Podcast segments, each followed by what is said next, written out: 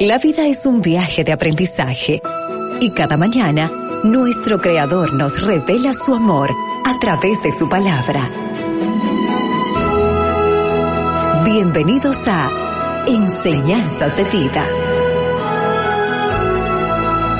Junto al pastor Jaime Pérez.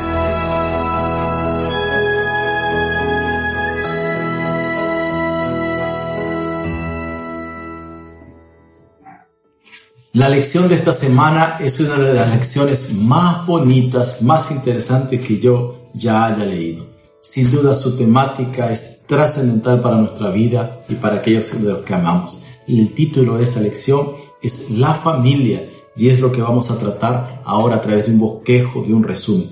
El versículo que nos acompañó a lo largo de esta semana es el que está en Proverbios 1.8 dice, Oye, hijo mío, a tu padre y no olvides o no rechaces las enseñanzas de tu madre. Qué profundidad en este pasaje porque es el deseo de todo padre y de toda familia que todos y especialmente los hijos anden en corrección y en los caminos de Dios. Para ello debemos considerar por lo menos dos cosas. En primer lugar, que la familia, el hogar, es el primer o la primera aula de nuestros hijos. No hay edad pequeña mínima para empezar a aprender. Los hijos al pie de la madre, desde la cuna, aún desde que son muy bebés, ya pueden aprender y cuanto más cuando sean niños. La Biblia dice que no se apartarán aún cuando fuesen grandes. Así que es una gran responsabilidad. Los padres, como jefes de familia, como sacerdotes del hogar, convocando a su familia a los pies de nuestro Dios llevando a su familia para tener ese encuentro con Dios, modelando para con sus hijos a través de los frutos del Espíritu Santo en su vida paz, paciencia, benignidad y adelante. Eso se convierte en un ejemplo, en un modelo para sus hijos. Dios te bendiga, querido papá. Las mamás tienen una tarea fundamental al estar cerca de sus hijos, modelando el carácter, la personalidad de sus pequeños hijos. Esto se convierte en bendición. Y en segundo lugar, diré que a veces creemos que la educación solo tiene que ver con instrucción o con libros o información que compartir. Tiene que ver, pero fundamentalmente en la educación hay algo que nunca debemos olvidar, es las relaciones. Tener relaciones o relacionamiento correcto con nuestros hijos, con los que son los educados, ya sea padres e hijos o educadores y alumnos. Eh, es fundamental para determinar si lo que se educa o lo que se está brindando es relevante o realmente está cambiando la vida de nuestros hijos. Es decir, las relaciones en un vínculo de amor, en un vínculo de preocupación, en un vínculo de cercanía, en un vínculo de estar acompañando en cada momento.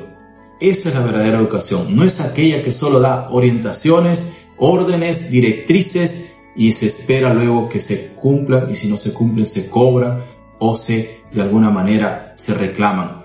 La relación por eso algunas preguntas. Y antes de las preguntas que vamos a ver, que son seis para nuestro repaso de la lección, leerles un pasaje hermoso cuando dice Deuteronomio 6, versículo 5, amarás a Jehová tu Dios de todo tu corazón, con toda tu alma y con todas tus fuerzas. De ahí realmente proviene todo, queridos papás, queridas mamás. Y estas palabras que yo te mando, dice el versículo 6, estarán sobre tu corazón y se las repetirás a tus hijos y les hablarás de ellas estando en tu casa y andando por el camino al acostarte cuando te levantes. Las atarás como una señal en tu mano y estarán como frontales sobre tus ojos. Y el versículo 12 dice, cuídate de no olvidarte de Jehová. ¿Cómo? Si los israelitas, para quien originalmente fue escrito y para nosotros obviamente, ¿cómo van a olvidarse si ellos hablan de Dios, oran de Dios, este, en todo momento mencionan a Dios. Pero eso no es garantía de tener a Dios realmente en el corazón y en la familia. Entonces, por eso dice, ama al Señor con todo tu corazón, con todas tus fuerzas, querido papá, querido mamá. Y de allí, proviene la sabiduría, la sensibilidad, y de ahí proviene la forma para poder criar mejor a nuestros hijos y educarlos como Dios espera. En segundo lugar, enséñales la enseñanza es intencional, es intencional, no es de casualidad, es intencional. Enseñamos con el ejemplo, con las palabras, con lo que hacemos, con lo que dejamos de hacer, cómo reaccionamos, cómo nos relacionamos. Es intencional. Enséñale a tus hijos, enséñale las cosas buenas. Y luego dice, no te olvides de Jehová, no te olvides de sus obras. Acá están las obras del Señor, acá está la voluntad del Señor. Entonces hay que abrir la Biblia para nuestros hijos. Podría resumirlo de esta manera. En primer lugar, tiene que ver con tu relación personal con Dios.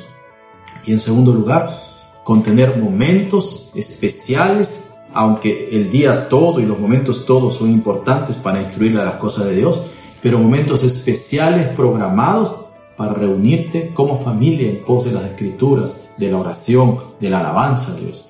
Por eso, seis preguntas para que puedas analizar cómo está, cómo está tu relación con los hijos, con la familia no digo cuando hablo de educación solamente la instrucción, recuerda, sino especialmente tu relación, porque esa relación va a permitir una buena educación. En primer lugar, ¿con cuánta frecuencia tus hijos abren su corazón para ti? Te cuentan sus emociones, sus esperanzas, sus anhelos, sus luchas, sus tristezas. Si no está viendo eso, podría ser que tu educación solo es instructiva y no está viendo ese momento para escucharlo. Eh, adicional a esta primera pregunta, ¿ellos se sienten seguros para compartir, por ejemplo, sus temores o tienen miedo? Considera eso. Segundo lugar, de la buena relación para educar a nuestros hijos. Tratas de afirmar las cosas buenas que ellos hacen, es decir, los felicitas, los alientas, los animas, o solo como padres señalamos aquello que está mal, resondramos, reclamamos. Eso va a causar algunos problemas con nuestros hijos somos pacientes cuando ellos se, equivocan, cuando ellos están aprendiendo, cuando ellos están tomando nuevas responsabilidades. Somos empáticos recordando que cuando éramos niños también cometíamos algunos de esos errores y vamos aprendiendo. Eso en segundo lugar para el tipo de relación que va a abrir una buena educación para nuestros hijos. En tercer lugar, una pregunta más. ¿Estás guiando con amor, con cuidado, con el ejemplo a tus hijos para que tengan su propia relación con Dios? ¿O es apenas que los llevas, los instruyes, los orientas, los empujas y esperas que por ahí tengan una relación entre comillas religiosa? Necesitas entonces guiarlos, como decíamos, con amor, con cuidado y especialmente con el ejemplo. Un padre fuerte espiritualmente, una madre fuerte espiritualmente que busca a Dios es el mejor ejemplo para que su hijo también tenga su propia relación con Dios. Cuarta pregunta. ¿Sabes admitir tus errores con valentía, con madurez? ¿Has pedido perdón a tus hijos por tus equivocaciones? ¿O solo aparentas una careta de que eres de repente irreprensible, perfecto entre comillas, y no da acción para que tus hijos, y aun cuando ellos se dan cuenta, no da acción para ver a su padre también saber reconocer y saber pedir perdón. Y a veces reclamamos lo mismo de ellos. Discúlpate, aprende a pedir perdón, pero el frente no lo hacemos nosotros. Que Dios nos ayude. Dos preguntas más. ¿Damos tiempo de calidad, pero también de cantidad? Especialmente los hijos son preciosos y necesitan tiempo de calidad, bien programado, bien hecho, pero también de cantidad no es apenas ese padre que corre y da un espacito por ahí a sus hijos, sino calidad y cantidad con equilibrio. Juegas, conversas, compartes, haces algo junto, acompañas a una actividad importante de tus hijos, tiempo de cantidad y calidad.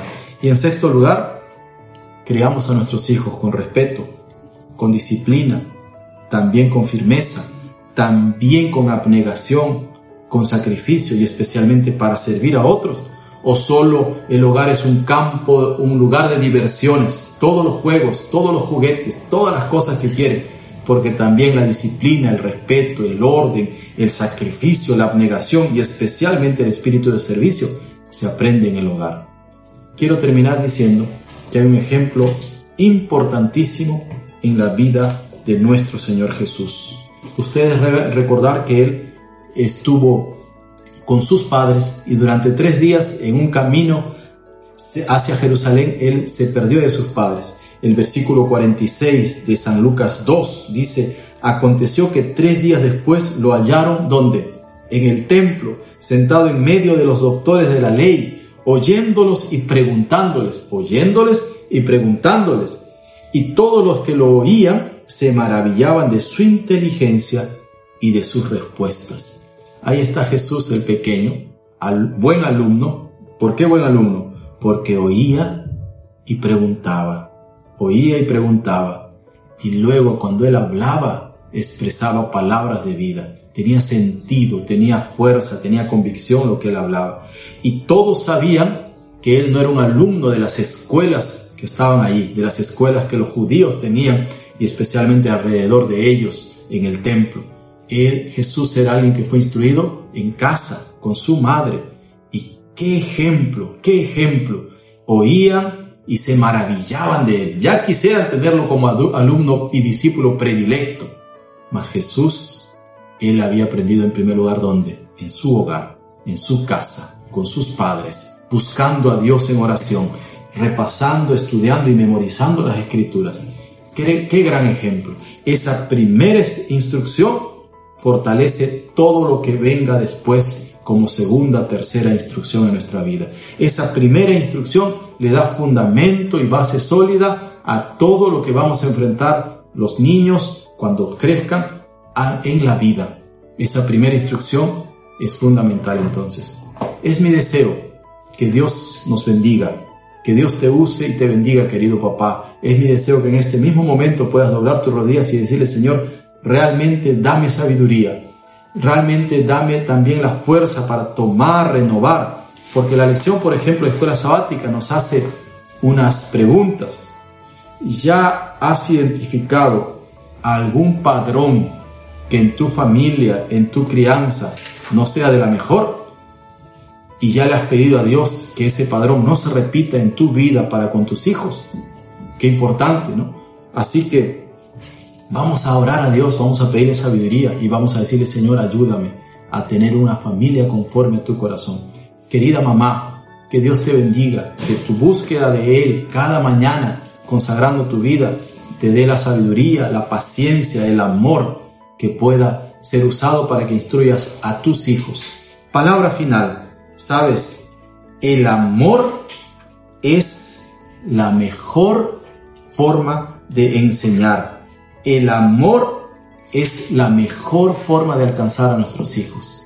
El amor y la preocupación sincera por ellos es la mejor forma de enseñar. Que Dios y su amor llenen nuestra vida y podamos primero amar a Dios con todo el corazón y esto se refleje en la educación y la formación de los más pequeños. Es un llamado para los padres y es un llamado para todos los adultos que de alguna manera nos relacionamos con los más chicos.